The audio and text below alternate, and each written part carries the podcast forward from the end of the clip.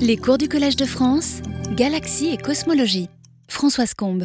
Bonjour à tous, merci d'être venus malgré toutes les difficultés des travaux.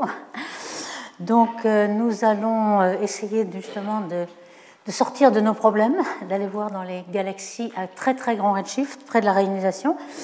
Donc comme vous le savez, euh, notre principal but c'est de savoir ce qui se passe dans le premier milliard d'années euh, parmi les 14 milliards d'années de l'univers, le premier milliard d'années juste après le Big Bang. Donc, quelles sont les questions? Les questions, c'est euh, est-ce qu'il y a un taux de formation d'étoiles un peu comparable à ce qu'on connaît aujourd'hui? Et surtout, est-ce qu'il va y avoir assez de formation d'étoiles, assez d'UV pour euh, ioniser l'univers? Apparemment, si on se contente des étoiles que l'on voit et qui sont vues là, le taux de UV en fait, est ici. On a un, certain nombre de galaxies, et ce n'est pas suffisant, jusqu'à présent, ce n'est pas suffisant. Si vous voyez 4, le redshift 4, 6, 8 et 10, il y a une chute à z égale 10, et donc il semblerait qu'on n'arrive pas à trouver toutes les galaxies qui permettent de ioniser. Peut-être ce sera dû à des trous noirs, des noyaux actifs, mais ils sont assez rares. Donc on ne sait toujours pas hein, quelle est l'efficacité de formation d'étoiles. On aimerait connaître justement euh, euh, l'efficacité à partir du gaz moléculaire, puisque c'est dans le gaz moléculaire que se forment les étoiles, et dans les premières galaxies, tout est gaz. En fait, il n'y a pas d'étoiles encore, donc tout est gaz, et euh, peut-être que c'est plus efficace qu'aujourd'hui. Est-ce qu'il y a des, des, étoiles de population 3 Alors, qu'est-ce que c'est la population 3 Ce sont les premières étoiles. Aujourd'hui, ce qu'on voit, c'est la population 1. La population 1, c'est les dernières étoiles, les jeunes, qui ont été formées et qui sont enrichies en métaux parce qu'elles sont formées elles ont, à partir du gaz qui était euh, enrichi par les euh, générations précédentes d'étoiles. Donc la population 1 se trouve dans le disque de la Voie lactée, dans les bras spiraux.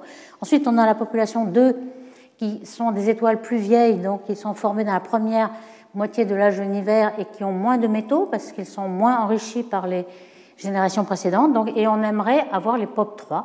Donc c'est des euh, objets qui normalement ont très peu de métaux, pas du tout même la première génération, puisqu'il n'y a que euh, les éléments légers de la nucléosynthèse primordiale. Et comme il n'y a pas d'éléments lourds pour refroidir, la température est très élevée et donc la, masse de jeans est très grande puisque la pression compense la gravité. Donc on, on, s'attend à trouver de grosses étoiles, peut-être 1000 masses solaires, alors que la majorité euh, aujourd'hui, ça stationne à 100 masses solaires. Donc on aimerait trouver des étoiles qu'on n'a jamais vues. Et puis euh, on aimerait savoir quelle est la dynamique des galaxies, etc. Donc vous voyez, c'est euh, un peu inconnu puisque ce sont des galaxies très lointaines. Donc ici, c'est symbolisé par cette image, l'âge de l'univers étant ici. On est dans le premier milliard et on sait qu'il se forment des étoiles puisque euh, l'univers va être rayonisé. On sait qu'il est euh, fini de rayoniser à z égale 6, 5 ici. Donc ici, on a le redshift, ici, on a les, les années en milliards d'années. Il se forme aussi beaucoup d'étoiles. Ici, c'est la densité de masse stellaire en fonction du temps. Donc on voit il y a très peu d'étoiles qui se forment, donc ça stationne, c'est stationnaire, donc il n'y a plus beaucoup, un tout petit peu d'étoiles se forment aujourd'hui, mais surtout, c'est ici qu'il y a un accroissement d'étoiles, et puis ici, et qu'on ne sait pas exactement ce qui se passe. Donc, quelles sont les fractions de gaz qu'ont les galaxies? Euh, Est-ce que ce sont des euh, flambées de formation d'étoiles ou bien des euh, formations régulières? Est-ce qu'il y a des collisions de galaxies? Tout ça, on aimerait le savoir. Alors, comment faire pour chercher les galaxies euh, très lointaines dans le premier milliard d'années. Euh, ici, on se base sur les simulations numériques, qui sont la seule chose qu'on connaît bien. Et euh, on a quand même dans le fond cosmologique vu par Planck, WMAP, etc., on sait qu'il y a des fluctuations primordiales, donc on peut faire des simulations à partir de ces fluctuations et voir ce que va devenir les structures à un certain époque, comme z égale 7. Ici, vous avez une simulation où on a en orange et jaune les bulles ionisées. Alors ces bulles ionisées, on l'a vu la première euh, séance, euh, il y avait un équilibre qui se passait entre euh, le flux de, rayonnement ionisant, le taux d'ionisation, et puis la recombinaison. Donc il y a un état stationnaire dans chaque bulle, et chaque bulle est appelée la sphère de Strömgren. Et cette sphère de Strömgren, pour la réionisation ici, sont des grosses sphères qui font 30 mégaparsecs, c'est-à-dire qu'il y a beaucoup de galaxies à l'intérieur de ces bulles. Ce sont des, petits groupes de galaxies et ce ne sont pas des galaxies uniques. Ce sont des énormes bulles qui sont en état stationnaire pendant un moment. Ce que vous voyez en bleu, c'est le gaz d'hydrogène neutre qui n'est pas encore ionisé. Pourquoi? Parce qu'il n'y a pas de galaxies, enfin, ce sont des vides il n'y a pas beaucoup de galaxies, même pratiquement pas, et donc on ne peut pas ioniser facilement. Donc c'est cette granularité, cette irrégularité qui fait que ça prend du temps. Alors comment on peut regarder ça? Eh bien, vous voyez, on a le champ de Hubble profond, qu'on appelle Hubble Ultra Deep Field, qui est petit, en fait, il fait 3 minutes. Euh, vous voyez, par rapport à, tout ce qu'on voudrait regarder, c'est petit. Et ce qu'on voit tout de suite, c'est que euh, selon. Alors, on ne sait pas exactement où il faut le pointer, puisque ça, c'est une simulation, hein, ce n'est pas le ciel. Donc, on voit qu'on euh, pourrait très bien le, le, pointer dans une région qui est toute neutre ou bien toute ionisée. Donc, on a ce qu'on appelle la variance cosmique. On ne sait pas où le mettre et on peut se tromper complètement sur l'aspect de, l'univers si on a un champ qui est trop petit. En fait, avec ce champ Hubble, on a aussi d'autres champs qui ont été un peu plus. Euh, euh, une mosaïque de champs qui a été faite, par exemple dans Candles, qui fait 20 minutes, mais même 20 minutes, vous voyez ici c'est un degré, donc 60 minutes, ça va euh, couvrir une région et on peut très bien tomber sur quelque chose qui est moins ionisé ou plus ionisé et qui n'est pas représentatif de l'univers à cette époque-là. Donc là, il faut savoir qu'il y a une très forte irrégularité qui est attendue. L'ionisation ne va pas se faire de façon très homogène et simple. Alors, on va essayer de passer en revue euh, les indices que l'on a sur cette réalisation. On a d'abord euh, les quasars. On en a déjà parlé. On a, euh, par exemple, des quasars qui émettent un continu. Le continu est ici, un rayonnement continu qui vient du disque d'accrétion autour du trou noir. Un quasar, c'est un trou noir qui est très efficace pour rayonner. Et on a notamment la, raie, la principale, l'iman alpha de l'hydrogène, qui est un pic. Et puis normalement, si le, le milieu à l'intérieur entre les galaxies était ionisé, eh bien, nous aurions un continu qui serait la même chose à droite qu'à gauche. Alors ici, c'est la fréquence, la, longueur d'onde. Euh, on appelle ça l'aile rouge, puisque c'est euh, une plus, grande longueur d'onde qui croit ici. Ici, la longueur d'onde plus courte, donc c'est l'aile bleue. Et l'aile bleue, elle est absorbée, hein, tout simplement parce que euh, les photons ont assez d'énergie pour ioniser tout ce qui est de ce côté. Ils n'en auront plus de ce côté, puisqu'il est décalé vers le rouge, donc moins d'énergie, et ces photons ne sont pas absorbés. Donc vous avez une aile rouge intacte, et vous pouvez deviner ce que aurait dû être le continu de l'autre côté. Donc vous voyez qu'il y a une absorption euh, très grande qui est ce qu'on appelle un fossé de euh, Gunn-Peterson ici, pour des redshifts 5,8, 5,9, 6,8. Donc ici, ça veut dire que même à ces redshifts-là, on n'a pas terminé la réalisation, puisqu'il y a encore beaucoup de gaz neutres qui absorbent ici. Donc euh, déjà, alors si on revient un peu sur cette euh, Rayleigh alpha, on voit que l'atome d'hydrogène, donc on a le premier niveau N égale 1, et toute la série de Lyman, c'est celle-là euh, qui nous intéresse, elle va être, tous ces niveaux, le premier niveau, c'est à 1220 angstrom, ou bien 122 nanomètres, et puis Lyman alpha, Lyman bêta, gamma, delta, etc. Alors ça, c'est pas à l'échelle, parce qu'en fait, l'énergie est en 1 sur N2, donc c'est juste linéaire, et on va voir cette série dans les quasars. Alors cette série, elle est plutôt à l'échelle ici. Donc on a euh, l'Areliman alpha, 1220 euh, angstrom ici, l'Iman bêta qui est plus énergique, hein, on a vu que c'était euh, deux niveaux, puis l'Iman gamma, et puis tout ça se rétrécit, rétrécit, jusqu'à l'Iman continuum, quand on arrive à 922, on a 13,6 électronvolts d'énergie, et on peut ioniser l'atome. Donc ici, on a un atome ionisé, ici, on a l'atome neutre. Et donc, ce qu'on va voir euh, pour le long de la ligne de visée d'un quasar, en fonction de la longueur d'onde, mais évidemment en fonction du redshift aussi, donc l'espace.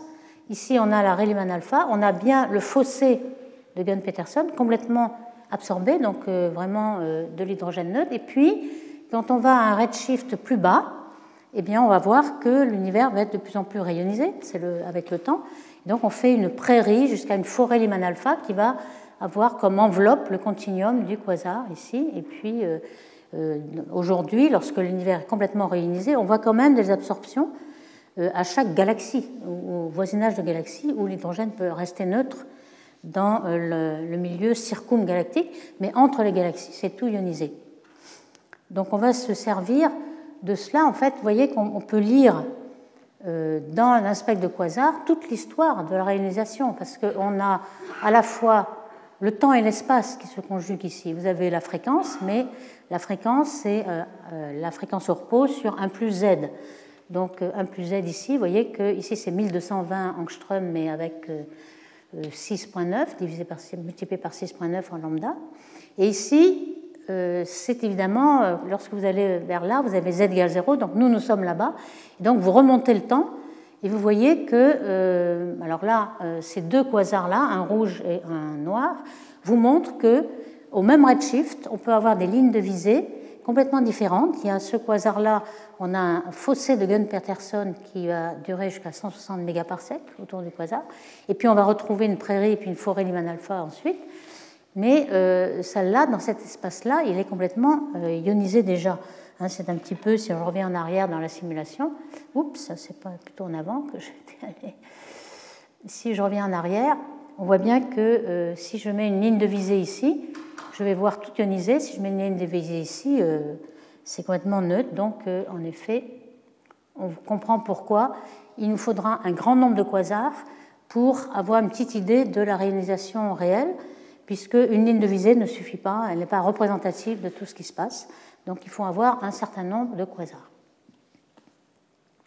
Alors justement, en voici un certain nombre.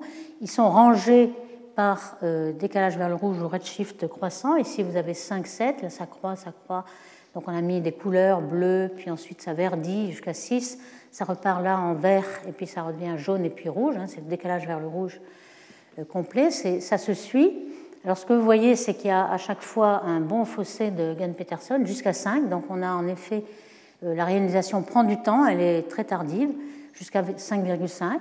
Et ce que vous voyez aussi, c'est que ce n'est pas forcément toujours bien régulier. Pourquoi? Parce qu'il euh, y a parfois, tout près du quasar, euh, un absorbant qui absorbe complètement la Rayleigh alpha même du quasar. Donc c'est d'un quasar à l'autre, on n'a pas exactement le même euh, le même point zéro, si vous voulez, et là, il faut le rétablir. Alors voici un petit peu un exemple euh, où on peut le corriger. Euh, vous voyez ici, on a la Rayleigh alpha a été absorbée elle-même. Donc ce qui nous reste à voir, c'est la courbe en noir qui est observée. Et on voit que à partir, on peut fitter un peu la, l'aile rouge qui n'est pas absorbée, elle, donc qui nous sert de test. Et puis on peut l'ajuster à un sigma, deux sigma, etc. on peut faire quelque chose d'assez fin, et avec plusieurs modèles qui sont plus ou moins réalistes sur ce qu'on sait de ces sources-là. Et donc là, ici, il y a 300 modèles que vous avez en gris, et on prend euh, la probabilité maximum, ce qu'on appelle maximum likelihood ici. Donc euh, en rouge, euh, vous avez la correction rétablie avec un, résidu qui est le minimum. Donc on peut rétablir et ensuite on peut connaître exactement ce qui est absorbé par rapport à ce qui est euh, observé réellement. Ici, on en a déduit qu'à z égale 7,1, ce quasar-là, on avait encore la fraction d'hydrogène atomique, H1 c'est l'hydrogène atomique, elle était 40%, donc on est à peu près à la moitié de la réalisation seulement. Donc avec un grand nombre de quasars, on voit ici, euh, en fonction du redshift, on peut simuler, alors la simulation c'est le grisé, le grisé avec certains euh, taux de confiance, ici 68%, 95%, etc. On a rajouté, même en gris foncé, il y a trois niveaux de gris ici, 20% de, dispersion supplémentaire, parce qu'en fait, il y a beaucoup, beaucoup de, de, dispersion d'une ligne de visée à l'autre. Euh, beaucoup plus que prévu. Et on voit que tous ces points, ce sont des quasars observés. Et on commence à comprendre que euh, ici, donc on a l'épaisseur optique d'absorption de l'hydrogène atomique, elle part d'un faible degré, donc ici c'est déjà réunisé, et puis ensuite on monte euh, à des fortes épaisseurs optiques, donc des fortes absorptions, et ça monte brutalement à 5,5, donc c'est là que se produit euh, l'époque de la réunisation. Donc ça a été stimulé par euh, plusieurs paramètres, donc on essaie d'ajuster les paramètres pour essayer d'inverser les observations et retrouver un peu à quelle époque et avec quelle température se produit euh, la réalisation. En fait, si la température est froide, ça veut dire que ça se plus, plus tôt. Pourquoi la température joue C'est qu'il euh, y a un équilibre toujours entre l'ionisation et la recombinaison, et le taux de recombinaison dépend de la température du gaz. Donc on va le voir. Et ici, vous voyez des, simulations avec des redshifts différents, 4, 9, 5, 5, 3, 5, 5 et 5, 7, etc. Et ici, c'est la probabilité de trouver une épaisseur optique d'absorption. Et on voit qu'en fonction du redshift, on se décale vers les fortes absorptions. Et si jamais euh, le fond UV, UV hein, background, là, UVB c'est le fond UV, le fond de rayonnement UV, il était uniforme, on aurait une réionisation très brutale. On aurait une sphère d'ionisation, etc. Mais ce n'est pas le cas. Et donc, euh, du fait de l'irrégularité des îlots, des poches ionisées, des îlots euh, neutres, on a un étalement de cette, en fonction du redshift, un étalement de cette Donc, on arrive un petit peu à inverser les paramètres et à connaître le taux de. Alors, on voit bien dans les simulations, hein, on a bien les, les, galaxies et toutes les sources ionisantes qui sont agglomérés dans des filaments cosmiques, dans des structures, et on a pas mal de vide dans lequel le gaz neutre euh, reste neutre.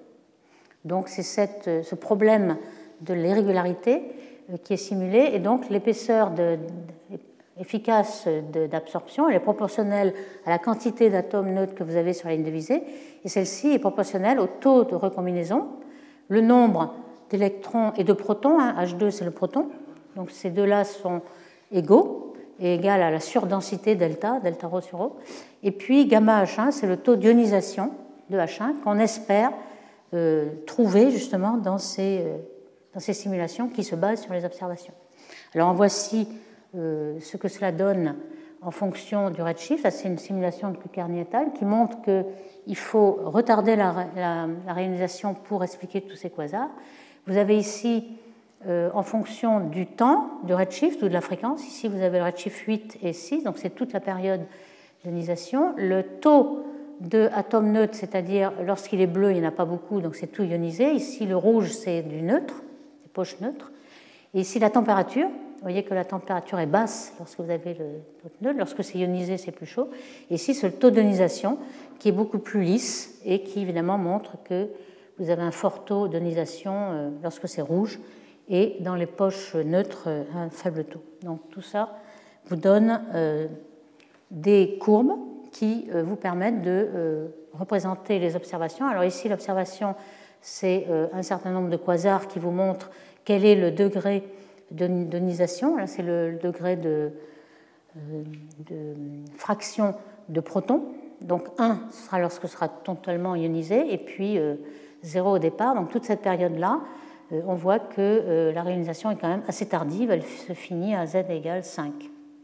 Et ça correspond à peu près à l'épaisseur optique de diffusion du fond cosmologique, des photons cosmologiques, avec les, euh, les électrons de la réalisation.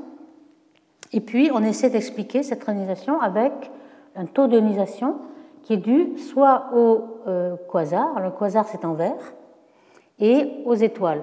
Et aux étoiles c'est en rouge, on s'aperçoit que dans ce modèle, qui correspond le mieux aux observations, les quasars ne dominent pas. On n'est pas dominé par les quasars, mais plutôt par euh, les étoiles. Et les étoiles, euh, bon, il y a plusieurs versions.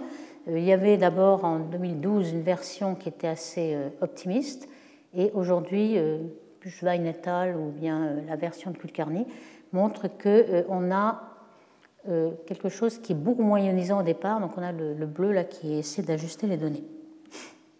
Alors, ça c'est un petit peu indirect. On se sert des quasars, mais on ne voit pas les galaxies qui rayonnisent. On va essayer de détecter directement ces galaxies. Et donc, comment on va faire? C'est ça le, problème. Vous avez un champ profond de Hubble qui fait quelques minutes d'arc. On sait qu'il y a à peu près 3000 galaxies par minute carrée, donc c'est énorme. Ici, vous avez peut-être 10 000 galaxies, vous ne les voyez pas. Ce que vous voyez très bien, c'est les grosses galaxies. Elles sont devant nous, c'est l'avant-plan. Ici, c'est des galaxies qui sont à z égale 0,1, 0,5, pas plus. Et ceux euh, auxquels on est intéressé, sont les tout petits points. Alors, vous voyez, euh, l'image n'est pas très bonne, mais enfin, euh, il faudrait faire des zooms pour voir que vous avez 10 000 points. Alors, comment on va faire? Évidemment, on ne sait pas où ils sont. Quels sont les points lointains et quels sont les points proches Les petits points, pour en faire des spectres, c'est très très difficile, puisque quand vous faites un spectre, vous étalez tous les photons en fonction de la longueur d'onde. Et ici, pour ces petites galaxies, vous n'avez pas assez de photons. Donc euh, le Hubble est nécessaire parce qu'on veut avoir, euh, résoudre un petit peu, il n'y a que le Hubble qui a une résolution de 0,1 arc seconde. On sait qu'au sol, les télescopes au sol, ils ont beau être plus grands, ils ont l'atmosphère qui trouble euh, leurs images. Donc ici, il faut absolument être dans l'espace. Donc vous avez des petits points. Mais ensuite, comment savoir celles qui sont loin et qui sont près? Alors il y a une technique qui s'appelle euh, la cassure Lyman, justement. On appelle ça en anglais Lyman Break Galaxy, donc c'est une coupure Lyman. On les appelle LBG pour Lyman Break Galaxy. Et c'est quelque chose qui a été inventé déjà dans les années 90-2000 pour avoir des galaxies déjà à z égale 3. Ensuite, on va voir à z égale 7, mais pour z égale 3, on s'aperçoit que euh, les galaxies émettent un certain continuum, et puis, à partir de la Riemann, on a une absorption due à tout ce qui est sur la ligne de visée entre cette galaxie et nous. Et c'est exactement ce qu'on avait vu pour les quasars, mais là, c'est pareil. Ici, on a euh, une photométrie à trois bandes, hein, mettons le bleu ou le U, le green, vert, et puis euh, red, rouge, hein, trois couleurs. Et on sait que, et c'est Steidel et al. et son groupe qui a, qui été le pionnier dans cette histoire, dans les années 98, qui a montré que donc il y avait un premier saut Lyman alpha et puis ensuite une coupure qui est due au continuum de Lyman. Et vous voyez que vous ne voyez plus aucun flux euh, à cette, euh, à cette longueur d'onde-là, qui au repos est de 922 angstrom. Mais évidemment, décalée vers le rouge, elle va être à 4000, par exemple, à z égale 3. Donc on sait que si on fait juste une photométrie, on regarde la couleur, trois couleurs de la galaxie, mais les bleus auront disparu. Et c'est avec cette couleur qu'on va pouvoir savoir où sont les galaxies. Alors pour z égale 3, c'était le diagramme qu'avait fait Steidel. Donc ici c'est G moins R, euh, vert moins rouge, ici bleu moins, moins vert. Et vous voyez qu'on peut positionner la couleur des galaxies locales, z égale 0. Par exemple, les elliptiques sont plus rouges. Ici, c'est toujours rouge qui monte et rouge qui va vers la droite. Euh, pour z égale 0, vous avez des elliptiques plus rouges parce qu'elles ont des étoiles plus vieilles, des galaxies spirales, des galaxies irrégulières qui ont beaucoup de gaz, elles sont plus bleues. Donc là, on a toutes les galaxies à z égale 0. Ici, on a des étoiles, malheureusement, qui viennent contaminer les étoiles de la Voie lactée. Et puis, euh, ce parcours-là, c'est justement le fait que les galaxies sont rouges, parce que le bleu a été absorbé par le milieu intergalactique. Et à ce moment-là, on a les galaxies à z égale 2,8 sont là, les galaxies à 3,5. Et donc, si vous faites une photométrie à trois couleurs, ce qui est faisable avec le Hubble, et même d'autres instruments, aujourd'hui, euh, cette technique des couleurs est très développée. Par exemple, cet instrument qui vient d'être euh, construit en Espagne, il fait 2,6 mètres de télescope, et un grand champ de vue, 3 degrés, ce qui est euh, l'avantage énorme, il va pouvoir regarder des millions et même des, centaines de millions de galaxies uniquement en regardant leur couleur et même en faisant des filtres un peu plus que trois. Euh, ici, vous avez le diagramme que Steidel avait fait. En grisé, vous avez les galaxies proches et puis le redshift monte ici vers jusqu'à 3 et vous voyez que c'est ici rouge. Toutes les galaxies à z égale 3 sont là. Donc on sait, les, si on fait un diagramme couleur-couleur, on sait où sont les galaxies à regarder en priorité. Ce sont celles-ci. Et puis, vous avez quelques contaminations d'étoiles. Vous voyez qu'ici, vous avez euh, la photométrie de J sera plus que trois couleurs, parce que trois couleurs, c'est bien pour z égale 3. Si vous voulez avoir jusqu'à z égale 7 ou 8, vous avez besoin de plus de points. Donc ici, il y en a une dizaine, 1, 2, 3, 4, 5, etc. Et donc, on va pouvoir échantillonner euh, la courbe de lumière d'une galaxie euh, typique avec une raie de Lyman alpha, et puis la chute, là, la cassure de Lyman, qui donne le redshift, en fait, sans même avoir besoin de faire le spectre, euh, ce qui est euh, justement le but. Alors, par exemple, un travail de Bunker et al. en 2010, vous voyez qu'il y a 1, 2, 3, 4, 5, 6 couleurs. Ici, c'est le visible, le rouge, et puis l'infrarouge. On va même aller jusqu'à Z, Y, JH, qui sont les couleurs dans l'infrarouge. Et on appelle ça Z drop. Bon, ça tombe, ça tombe dans le Z. Vous voyez qu'en Z, il n'y a plus rien. Vous avez toujours un objet au centre du champ et on regarde dans quel euh, filtre la luminosité tombe. On appelle ça des Z-drops parce qu'ils sont tous tombés en Z. S'ils étaient à redshift plus loin, ils seraient tombés en Y, J-drop, H-drop, etc. Donc on a euh, uniquement avec la photométrie de 4, 5, 6 couleurs, on sait quel est le décalage vers le rouge et la position de la galaxie, quelle est la galaxie à regarder, vu qu'il est impossible, avec si peu de photons, de faire un spectre. Donc ici, Bunker et al. avait montré euh, quelles étaient, euh, en fonction des couleurs, là c'était pas euh, bleu-vert, mais c'était Y-J et Z-Y, des couleurs dans l'infrarouge. vous voyez encore tout le diagramme des galaxies proches qui sont ici. Ici, vous avez les étoiles naines qui sont très rouges. Hein, vous savez qu'il y a O, B, A, F, G, etc. Toutes les, les étoiles de la séquence principale, O étant très bleu et M étant assez rouge. Mais au-delà de M, vous avez LT, et ces LT sont justement des étoiles qui viennent contaminer. Donc, par exemple, celle-ci, c'était peut-être une étoile, ce n'était pas une galaxie à très grand redshift, c'était très rouge. Et donc, ils ont euh, trouvé une dizaine de galaxies qui euh, allaient de 6,5 à 7,5. Alors, il y a une petite complication qu'il faut prendre en compte, c'est euh, l'extinction de la galaxie propre. Donc, on définit ce qu'on appelle une pente dans l'UV du spectre de la galaxie, qui va s'exprimer, le flux de la galaxie va être en lambda puissance bêta. Et bêta va être en général négatif, c'est-à-dire que tout le rouge, les grandes longueurs d'onde, donc le rouge, va être cassé euh, si la galaxie est bleue. Donc ici, moins 2,5, ce sera une galaxie bleue. Ici, c'est rouge quand on je vers la droite. Et donc vous avez euh, tous les bêtas. Alors pourquoi ce bêta est important? Parce que c'est de l'extinction interne de la galaxie. Ce n'est pas euh, un décalage dû à l'espace intergalactique. Donc il faut le corriger pour avoir le bon redshift, parce que ce rougissement pourrait vous faire tromper de, redshift dans le redshift photométrique. Donc on corrige de cette extinction, et puis on a le redshift entre 7 et 8, donc dans la période de réionisation.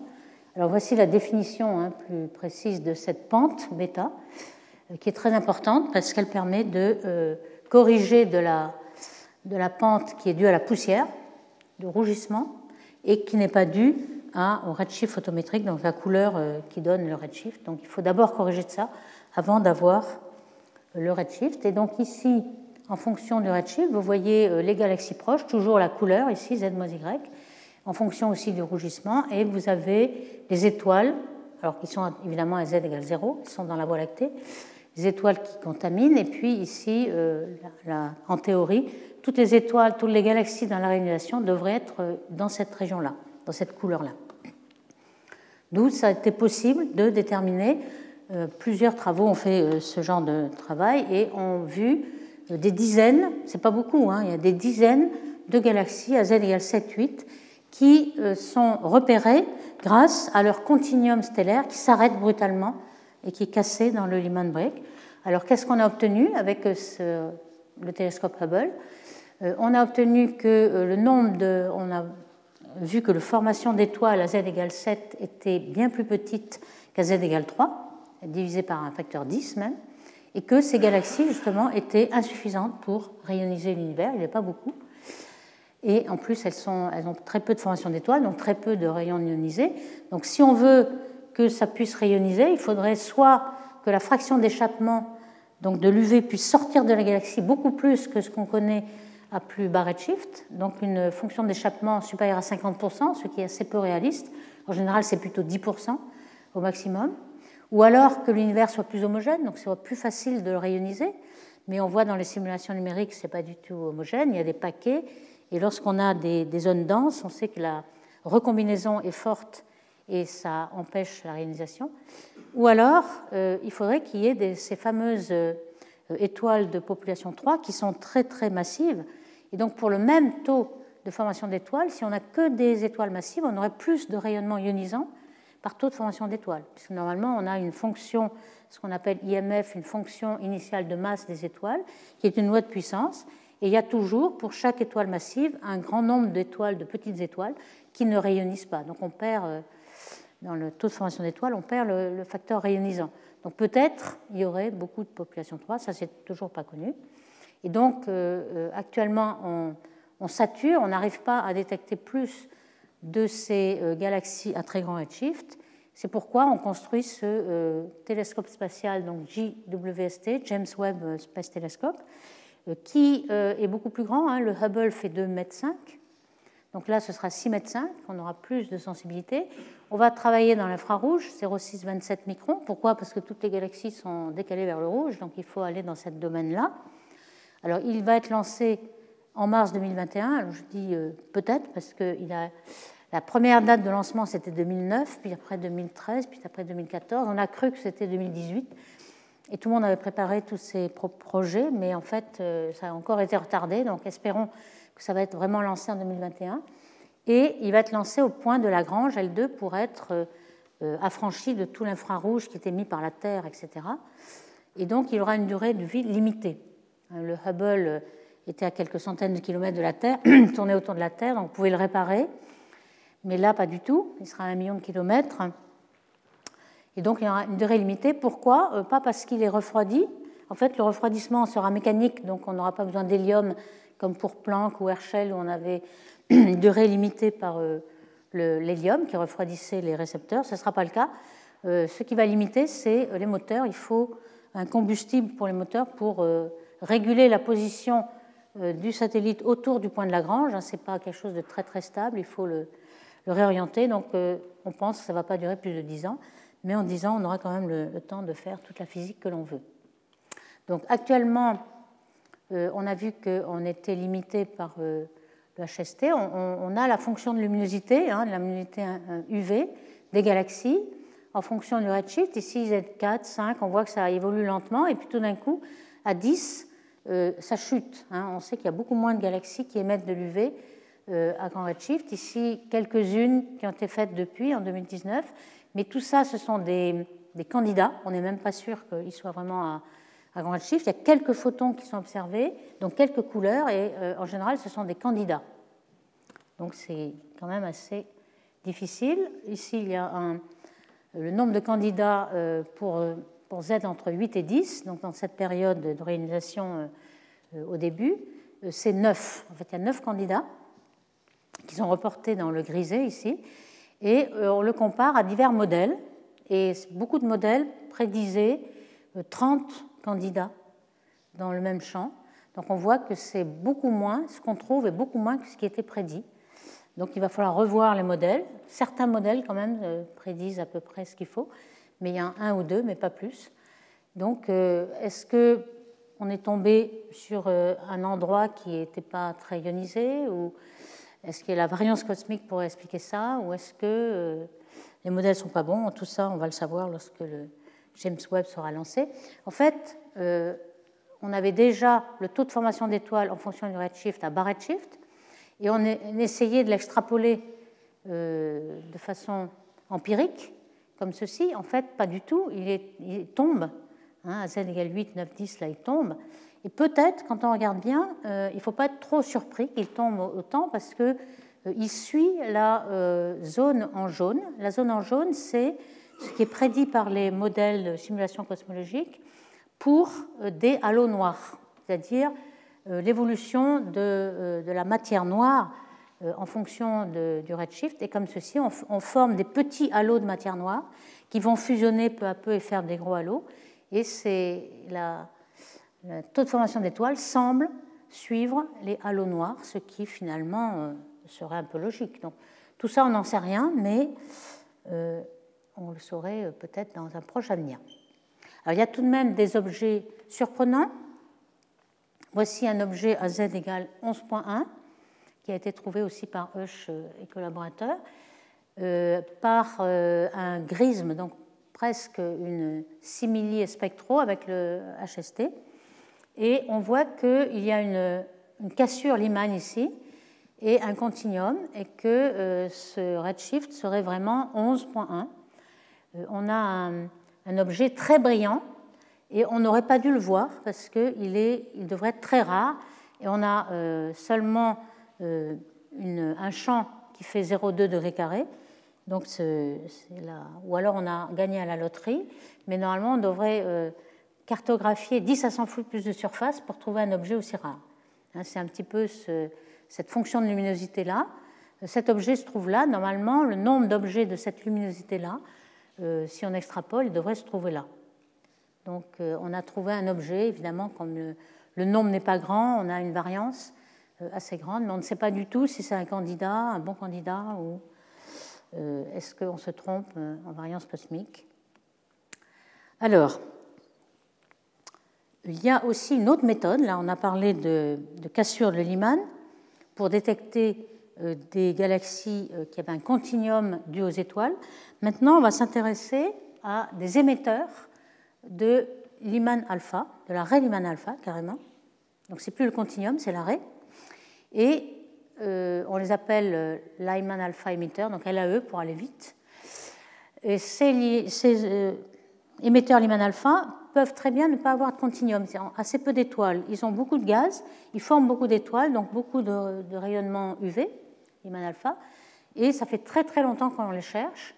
ceux qui ont vraiment percé là-dedans, ce sont les Japonais. Pourquoi? Parce qu'ils ont un télescope Subaru de 10 mètres qui est à Hawaï, mais surtout, ils ont un grand champ et des euh, détecteurs et même des spectraux qui sont les meilleurs au monde actuellement. Alors il y a OVLT, il y a MUSE aussi qui permet de faire des, cartographies Lyman alpha, mais le, champ est assez grand, mais il fait une minute d'arc, alors que là c'est plutôt des degrés. Donc euh, c'est euh, Uchi et al. qui ont détecté récemment 2000 de ces émetteurs Lyman alpha qui forment des étoiles à grand redshift. Alors dans la période de réalisation 5,7 et 6,6 ils ont montré que, voici un des champs qu'ils ont vu, ils ont montré que ces émetteurs Lyman alpha étaient très concentrés dans les euh, groupes de galaxies, dans les filaments, dans les structures. Euh, ici, vous avez un, de ces gros en carré, c'est le plus euh, massif, le plus émetteur de Lyman alpha, et ensuite des petits plus moins significatifs. Et puis, il y a un certain biais. Ce qu'on appelle biais, c'est le fait que si par exemple en matière noire, vous avez un certain contraste entre la surdensité et le vide, eh bien, euh, pour la formation d'étoiles, vous avez un contraste plus grand parce qu'il faut un certain seuil de densité pour former des étoiles. Donc, dans le vide, vous n'allez rien former. Vous allez former surtout dans les surdensités.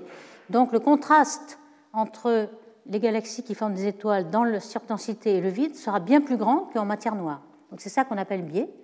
En général, dans le biais aujourd'hui, on a un biais B égale 2, alors si B égale 1, s'il n'y a aucun contraste supplémentaire par rapport à la matière noire, si B égale 2, vous avez beaucoup plus de galaxies dans les surdensités, par exemple dans les amas de galaxies, que euh, dans les vides. C'est ce qu'on voit par exemple dans l'amas de la Vierge, l'amas de Coma, etc. Et là, il y a un biais encore plus grand. Alors pourquoi il y a un biais encore plus grand de 4 C'est que non seulement il se forme plus de galaxies dans les surdensités, mais aussi ces surdensités ont beaucoup plus de euh, photons ionisants, donc il y a des bulles, il y a des poches ionisées tout autour, et donc les, photons Lyman alpha sortent, s'échappent. Alors que si on est dans un vide avec une petite galaxie qui forme une toute petite poche, eh ben, il rencontre du, gaz neutre autour qui avale les Lyman alpha et vous ne les voyez plus. Donc il y a un biais qui est que les Lyman alpha s'échappent dans les zones denses qui forment de grosses bulles ionisées et ne s'échappent pas dans les vides. Donc vous avez un biais assez grand, 4, euh, c'est un des plus forts utilisés. Donc vous voyez le biais ici, qui est 4. Les deux points observés dans ces deux redshifts sont là. Et puis ici, on a des modèles qui montrent quelle est la masse du halo noir dessous. C'est 10 puissance 11 masse solaire pour le halo noir, ce qui est déjà euh, assez confortable. Et puis euh, des petits modèles qui vous montrent, si jamais on fait un modèle avec les galaxies qui se conservent sans fusion de galaxies, on peut dire quels seront les descendants de ces objets Lyman alpha qui sont dans les groupes de galaxies, on voit que dans ce modèle simple, on arrive à un biais de 2, c'est-à-dire on arrive à des galaxies qui seront les galaxies elliptiques dans les amas de galaxies comme la Vierge ou Coma à z égale 0. Donc ça, c'est juste pour savoir quels sont les ascendants et les descendants de ces objets qu'on observe à grand redshift. Donc avec ce, ce genre d'observation, on peut, dans le détecteur Lyman alpha, on peut avoir une petite idée de euh, l'ionisation ici de l'univers, parce qu'en fait, on sait qu'il y a les alpha sortent et quel est le degré d'ionisation. Donc, ce qu'ils ont montré, c'est qu'il y avait 15% de euh, gaz neutre à Z égale 6, il y en avait 50% à Z égale 7,5. Donc, vous voyez un petit peu le, le taux d'ionisation. La moitié est à peu près à Z égale 7,5. Ici, c'est la fraction neutre en fonction du redshift linéaire. Lorsqu'on la met en log, on a exactement la même chose, mais on a l'impression euh, d'une ionisation plus brutale, mais simplement parce que euh, le taux d'ionisation est très faible ici. Et on peut comparer aux modèles, les modèles de Dinou et al. par exemple, avec des euh, ionisations très tôt en bleu ou très tard en vert et puis au milieu en rouge, et on voit que les points de mesure penchent vers une réionisation tardive. Vraiment, c'est les c'est plus tard qu'on euh, a euh, les poches ionisées qui vont se rejoindre et réioniser tout l'univers.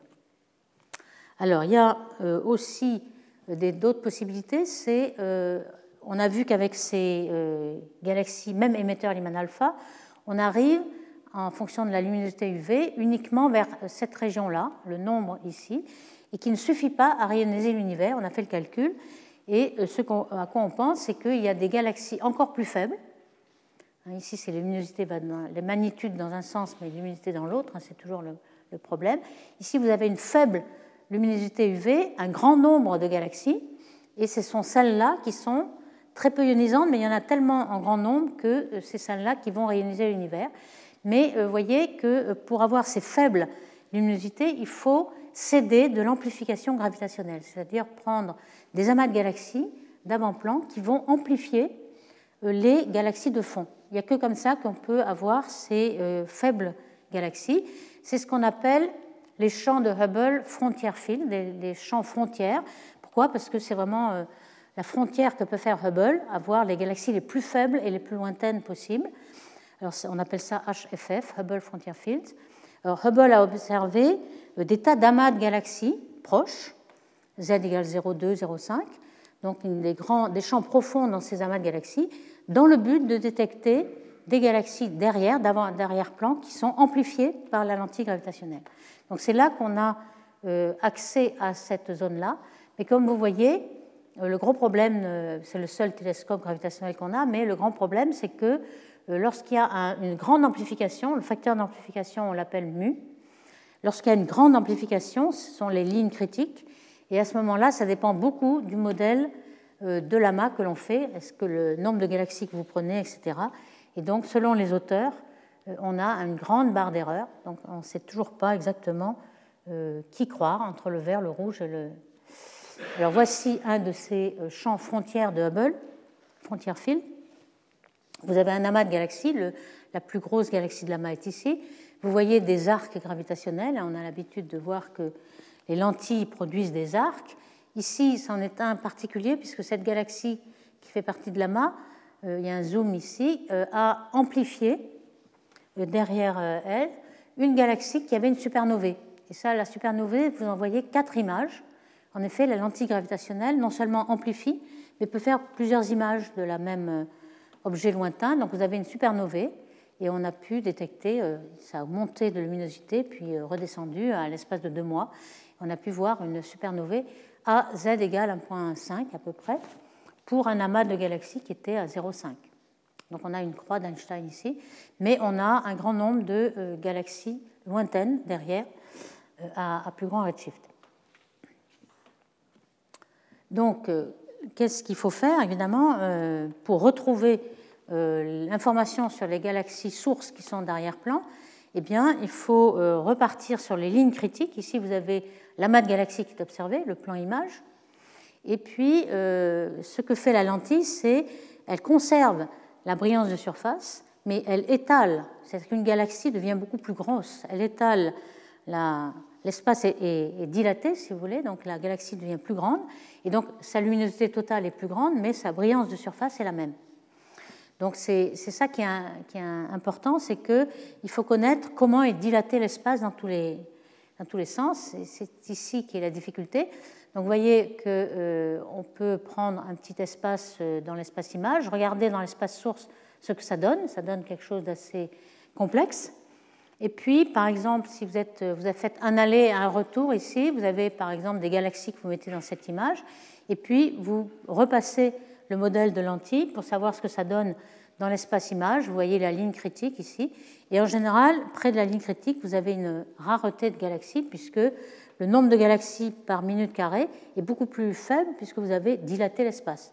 Et ça, c'est important pour savoir combien il y a de galaxies par unité de volume. C'est ce qu'on voudrait savoir dans, la fonction de luminosité. On voudrait savoir euh, combien de galaxies avec une certaine euh, luminosité. Donc ça, on peut l'avoir avec le facteur d'amplification, mais aussi le volume à laquelle ça correspond. Alors, par exemple, ici, pour euh, vous illustrer cette, euh, cette déformation d'espace, vous avez un château, vous passez un petit trou noir devant qui fait une lentille gravitationnelle. Vous voyez combien le bas du château, par exemple, a été dilaté, donc l'espace derrière est dilaté. Il nous faut absolument savoir de combien est la dilatation pour savoir combien il y a de galaxies par unité de volume euh, dans le, champ d'arrière-plan. Donc c'est là qu'est la difficulté. Vous voyez que dans ce champ-là, avec cet amas Makes 1149, il y avait quatre auteurs qui ont reconstruit l'espace de la source d'arrière-plan et ça n'a pas vraiment la même taille et la même allure. Donc euh, on voit que les courbes qu'ils en déduisent en fonction de la fonction de luminosité est différente selon les auteurs. Hein. Vous avez plusieurs auteurs ici en couleur et chacun a une interprétation différente parce que le modèle de lentille est différent. D'où ceci explique la fonction de luminosité, le nombre de galaxies par unité de volume. Lorsque la galaxie est faible et amplifiée par les, champs, le frontier field ici, vous avez énormément d'incertitudes. Donc c'est bien d'avoir une grande amplification, mais finalement, vous n'avez pas la réponse à votre question. Alors il y a de temps en temps quand même, euh, vous avez euh, la chance de voir euh, dans ce diagramme ici en fonction de redshift, vous avez le nombre de Lyman alpha, et on avait vu que ce nombre Lyman alpha tombait. Pourquoi? Parce que lorsque vous rentrez dans la période de la réalisation, vous avez beaucoup plus de gaz neutre, et donc euh, les photons ne sortent pas. De temps en temps, ils sortent parce que vous êtes tombé sur des émetteurs Lyman alpha qui sont très massifs et qui ont rayonisé une grande poche autour. C'est le cas ici où ils ont trouvé euh, quatre euh, galaxies à Z égale 7 avec des rays Lyman alpha, des rays même de C3. Donc on est sûr que c'est vraiment la raie Lyman alpha puisqu'on a aussi la raie de, métallique correspondante et à faible métallicité. Et euh, il faut prendre en compte aussi le fait que euh, lorsque vous êtes dans une grosse galaxie, hein, on a euh, cette Rayleigh alpha, elle a des diffusions résonantes sur tous les atomes d'hydrogène autour. Ici, vous avez par exemple une grande région H2 qui est la galaxie en question, et une flambée de formation d'étoiles, un starburst. Et puis les rayons Lyman alpha, ils vont être diffusés, mais alors des milliers de fois. Hein. Ça ici, c'est une image simplifiée, vous pouvez avoir des milliers de diffusions et à chaque fois vous avez un petit euh, décalage de fréquence, donc en vitesse vous sortez de l'arrêt. Donc vous n'êtes plus absorbé et vous pouvez échapper euh, à la fois par l'arrêt euh, rouge ou bleu, et surtout rouge, c'est encore mieux. Et c'est ce qui se passe. Il faut prendre en compte la diffusion résonante pour savoir ce qui va sortir et en déduire le taux d'atomes d'hydrogène. Ici, vous avez une simulation qui vous montre qu'en effet, lorsque vous avez une galaxie très massive, vous avez une poche ionisée autour qui permet l'échappement des, rayons élevés par la diffusion résonante. Donc il faut prendre en compte cette diffusion, c'est ce qui est pris là, dans ce modèle. Alors le modèle qui euh, fit le mieux, hein, vous avez ici euh, une tardive, une réionisation tardive ou, euh, ou initiale, et en fait c'est la réionisation tardive qui marche le mieux encore, aussi pour les émetteurs Lyman alpha. Alors ici est justement le petit diagramme qui vous explique pourquoi on a vu ces quatre euh, galaxies Lyman alpha très euh, puissantes, émetteurs Lyman alpha assez puissants. Pourquoi? Parce qu'on était dans une surdensité. Euh, dans cette surdensité, la, la, poche de rayon ionisé est beaucoup plus grande. Et donc, il faut aller très loin pour rencontrer de l'hydrogène atomique, donc pour être réabsorbé. Et finalement, si vous allez loin, vous allez en vitesse assez loin de l'arrêt, et donc vous sortez de l'arrêt. Donc c'est en sortant de l'arrêt que vous pouvez avoir beaucoup plus d'échappement. Ici, vous avez euh, la simulation de pour la même intensité émise, vous échappez beaucoup plus parce que vous êtes dans le, bord de l'arrêt. Donc finalement, lorsqu'on est euh, une galaxie massive, on permet à plein de euh, petits compagnons de sortir, d'avoir des Lyman alpha qui sortent. Donc dans ce diagramme de, probabilité d'avoir de Lyman alpha, en fonction du redshift, ben, vous n'avez pas seulement une chute, mais vous avez peut-être, euh, pour expliquer cette observation de quatre galaxies ici, euh, il faut prendre en compte ce phénomène pour, euh, pour expliquer ça. Voilà, maintenant je vais, pour terminer, m'intéresser au gaz. Hein, on a vu qu'on avait des, quasars, des émetteurs à cassure Lyman, l'émetteur Lyman alpha. Alors maintenant, on va s'intéresser au gaz qui est aussi à l'origine de la formation d'étoiles. On sait que la formation d'étoiles est assez peu efficace au début, pourtant les galaxies sont très gazeuses, et on va utiliser ALMA.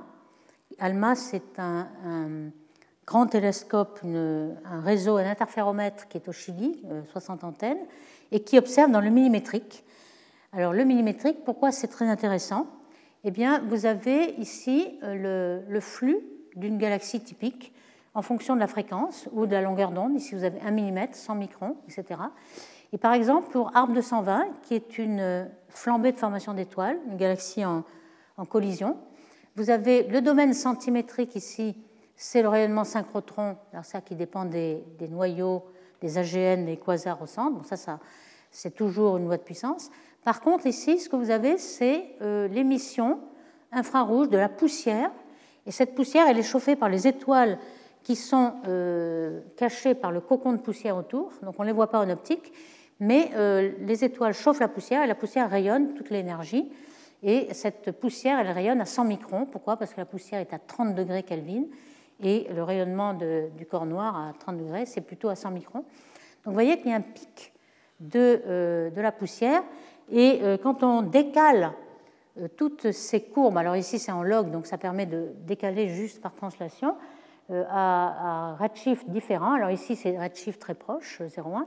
Mais ensuite vous passez à 0,5, 3, 5, 10 donc aller dans la redshift 10, donc dans la période de réalisation, vous voyez que le pic, évidemment, il décroît, il décroît, mais comme en même temps le pic se décale vers le rouge, à 1 mm, vous voyez que toutes les courbes, à partir de 0,5, 3 jusqu'à 10, elles ont la même valeur. Donc ALMA, c'est très précieux parce que vous regardez dans un champ à 1 mm et vous voyez les galaxies à z égale 10, elles sont aussi fortes que les galaxies à z égale 0,5, donc vous n'avez pas de pénalité d'aller regarder les galaxies lointaines. Donc c'est ça qu'on va essayer d'exploiter. Alors vous voyez, on va aussi exploiter les lentilles gravitationnelles, dont on a déjà parlé pour le Eman alpha. Et par exemple, vous avez l'amas du boulet, là, ici, euh, bien connu pour ses euh, qualités de tracer la matière noire. Mais si vous regardez l'amas du boulet avec euh, ALMA, vous filtrez toutes les galaxies de l'amas, vous ne les voyez pas. Vous voyez que les galaxies lointaines.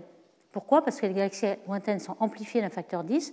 Si elles n'étaient pas amplifiées, elles auraient la même valeur que les galaxies proches. Mais ici, elles sont dix fois plus grandes. Donc finalement, euh, vous regardez la main vous ne voyez pas la main, vous voyez tout ce qui est derrière. Donc ça, c'est intéressant pour justement tracer les galaxies à grand redshift. Donc, euh, alors par exemple, un des exemples ici, euh, avec Herschel, c'était la même chose. Avec Herschel, c'était un satellite qui regardait à la longueur d'onde 500 microns, 250, etc. Donc la poussière à 100 microns est décalée à 500 microns, c'est un demi-millimètre.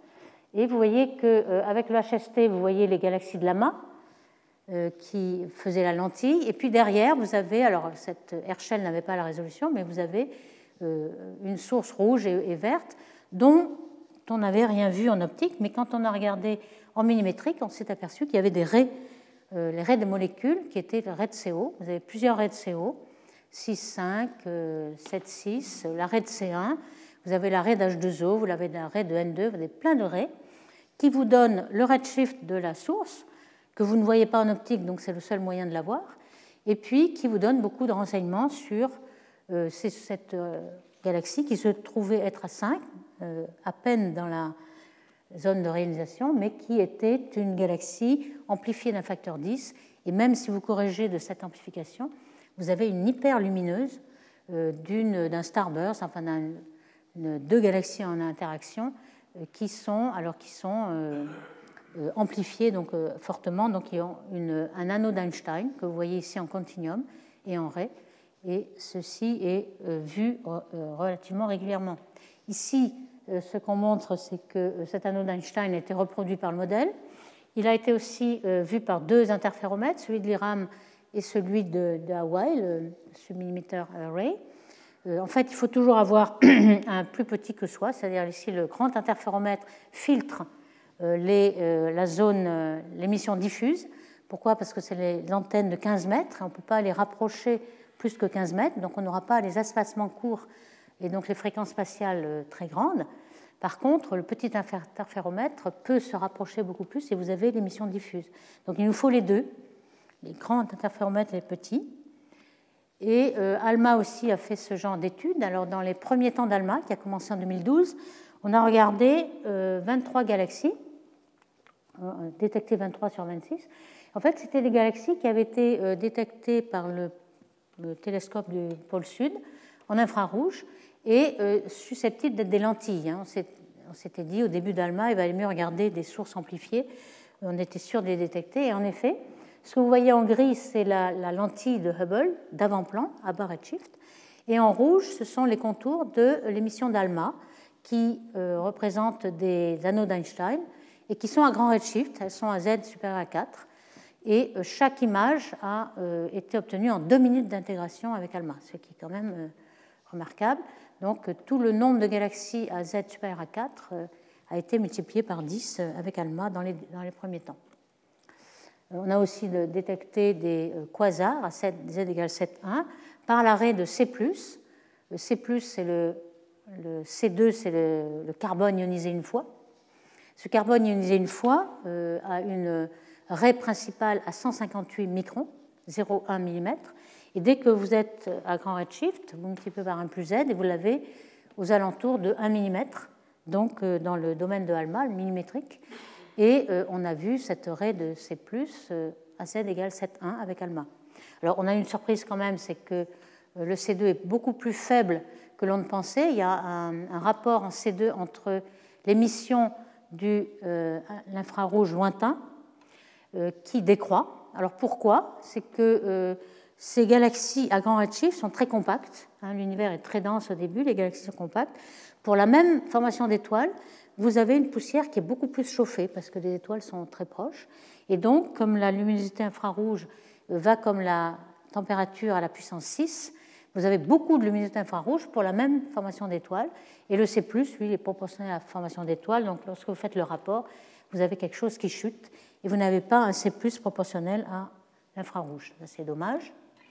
Lorsque euh, ALMA a pu faire des grandes bases, c'est-à-dire 16 km et plus, vous avez pu avoir 30 euh, milliards secondes de résolution. Vous voyez que ça fait 0.03, c'est mieux que le Hubble Space Telescope qui fait 0.1 arc seconde. Donc on a quelque chose en millimétrique, en radioastronomie, qui a plus de résolution que le Hubble. Alors qu'est-ce qu'on a vu? Ben, Par exemple, ici vous avez une galaxie de Hubble qui sert de lentille. Vous ne voyez rien derrière, mais lorsque vous regardez ALMA, ben, vous voyez plus du tout la lentille, vous voyez seulement la galaxie de derrière qui a été amplifiée et euh, sous forme de anneau d'Einstein. Donc vous pouvez reconstruire l'image source, et c'est une galaxie euh, qui forme des étoiles à z égale 3, mais vous en avez à d'autres à plus grand z. Donc vous voyez que l'intérêt avec ALMA, c'est que vous avez beaucoup de raies en même temps. Vous avez une grande ligne de base de, fréquence. Vous pouvez avoir plusieurs euh, de CO, vous avez l'arrêt de le continuum, l'arrêt de H2O, etc. Donc beaucoup de renseignements sur les sources. Et lorsque euh, on peut faire le comptage des sources, euh, vous avez euh, le, flux à 0,8 mm et le nombre de sources détectées. Vous voyez qu'ici, on a une cassure. On pense que cette cassure est due à tout ce qui est amplifié et faible flux vient de l'antigravitationnel. Il, y a comme une cassure ici. Et ce qu'on s'est aperçu aussi, c'est que par rapport aux, instruments précédents, au sol, qui n'avaient pas de résolution, euh, on voyait une source, et en fait, euh, c'était deux ou trois sources ou quatre euh, sources. Et c'est ce qu'on s'est aperçu. Par exemple, ici, vous avez quatre sources et non pas une. Donc il y a une certaine multiplicité, une interaction entre galaxies qui fait plusieurs sources pour le même redshift. Et ça, on l'a vu avec ALMA, avec la forte résolution. On a aussi des galaxies euh, pendant la période de réalisation, 6, 8 et 7. Vous avez ici euh, en contour vert l'émission de la molécule CO, donc le gaz moléculaire, et puis euh, le Lyman alpha en couleur. on voit qu'ils sont décalés, et ça c'est normal, puisque si vous avez du Lyman alpha qui sort, c'est que vous n'avez pas de gaz ni de poussière qui l'absorbe. Par contre, ici, vous avez plein de gaz, et donc peut-être qu'il y a du Lyman alpha derrière, mais vous ne le voyez pas, puisque vous avez de l'extinction. Euh, de même, euh, la détection de ces deux à grand Z est maintenant euh, beaucoup plus une industrie. On peut regarder deux cas, même à une résolution qui est seulement une seconde d'arc. Vous avez la, carte de ALMA, vous avez la carte de HST avec cette résolution, la RED C+. Vous avez l'absorption de l'atmosphère ici. Hein. on voit que ce n'est pas complètement transparent, mais quand même, il faut prendre en compte cette transparence. Et puis, euh, vous avez une anticorrélation en quelque sorte entre le Lyman alpha et la red C+. Ici, on avait des sources qu'avaient trouvées les Japonais, là par exemple Imiko, un, émetteur Lyman alpha très fort. Euh, les gens ont regardé avec ALMA, n'ont rien vu. Pourquoi? Parce qu'il euh, n'y avait pas de gaz. Et c'est pour ça que le Lyman alpha pouvait sortir. Donc ici, on a la raie de C+, et tout le gaz et la métallicité, qui est un petit peu anticorrélé avec le Lyman alpha. Par contre, une fois que vous avez cette raie, vous pouvez avoir euh, une carte de vitesse. Ici, vous avez la vitesse en rouge euh, de la rotation de la galaxie, euh, la vitesse qui s'en va et la vitesse qui vient vers vous. Donc, on peut déduire la masse dynamique de la galaxie. Et jusqu'à présent, bon, ce n'est pas encore très précis, il y a des barres d'erreur assez énormes, mais la masse dynamique à l'intérieur de 2 kg par sec, elle est égale à la masse visible à, peu de choses près. Euh, il y a aussi, euh, par l'antigravitationnel, un objet très intéressant à 8,38 euh, qui est très gazeux, avec une masse de disque, ici, de masse de poussière, pardon, qui est, qui est assez grande. Et évidemment, là, vous voyez un amas où il y a une ligne critique. heureusement, cet objet est loin de la ligne critique. Il n'est pas très amplifié parce que là, vous avez plusieurs. Bon, bref, je, n'ai pas le temps. Donc, euh, je continue. Plusieurs interprétations. Alors, ici, euh, vous avez aussi euh, une galaxie dans la période d'organisation en interaction. On voit qu'on peut déterminer la vitesse qui est assez grande, 700 km entre les deux. Et puis, même avec une amplification assez faible, mu égale 2, on peut obtenir l'arrêt euh, de C, l'arrêt de CO. Ici, on voit que ce sont des objets quand même assez extraordinaires, une taux de formation d'étoiles de 2900 masses solaires par an, et ceci est dû à l'interaction entre galaxies qui euh, précipitent le gaz les, uns contre les autres et forment beaucoup d'étoiles. Donc quand on met tous ces objets bout à bout, on peut faire une statistique et on voit en fonction du redshift que euh, la masse de poussière et la masse de gaz elle est à peu près constante, sauf dans cette période où on n'a pas encore assez de, points. Mais ici, on a le point jaune, les deux galaxies interaction. On voit qu'il y, a pas mal de poussière. Hop, pardon, excusez-moi, je suis à l'envers. Voilà. Donc la masse de gaz. Euh, ici, c'est dû à l'arrêt de CO qui n'a pas été détecté dans cette zone-là. Donc encore, il y a beaucoup de travail. On ne sait pas et c'est ça qu'on voulait savoir, quelle était la quantité de gaz qu'il y avait dans ces galaxies-là. Euh, dans l'arrêt de CO, c'est assez incertain, euh, tout simplement parce qu'on ne sait pas quel est le rapport entre CO et H2, la molécule H2, qui, elle, est invisible dans les longueurs d'onde millimétriques. Donc il faut faire des hypothèses. Et la masse de halo noir, que l'on suppose, qu'on ne connaît pas bien encore, la masse dynamique n'était pas très bien connue, qu'on suppose être dans les mêmes rapports, la masse de baryon sur la masse de halo noir, entre 5 euh, et 17% ce qui est vrai pour z égale 0. Alors, l'évolution cosmique de gaz, on la connaît pour le gaz atomique euh, en fonction. Alors, le gaz atomique ne s'observe pas en émission euh, que pas plus que z égale 0,2.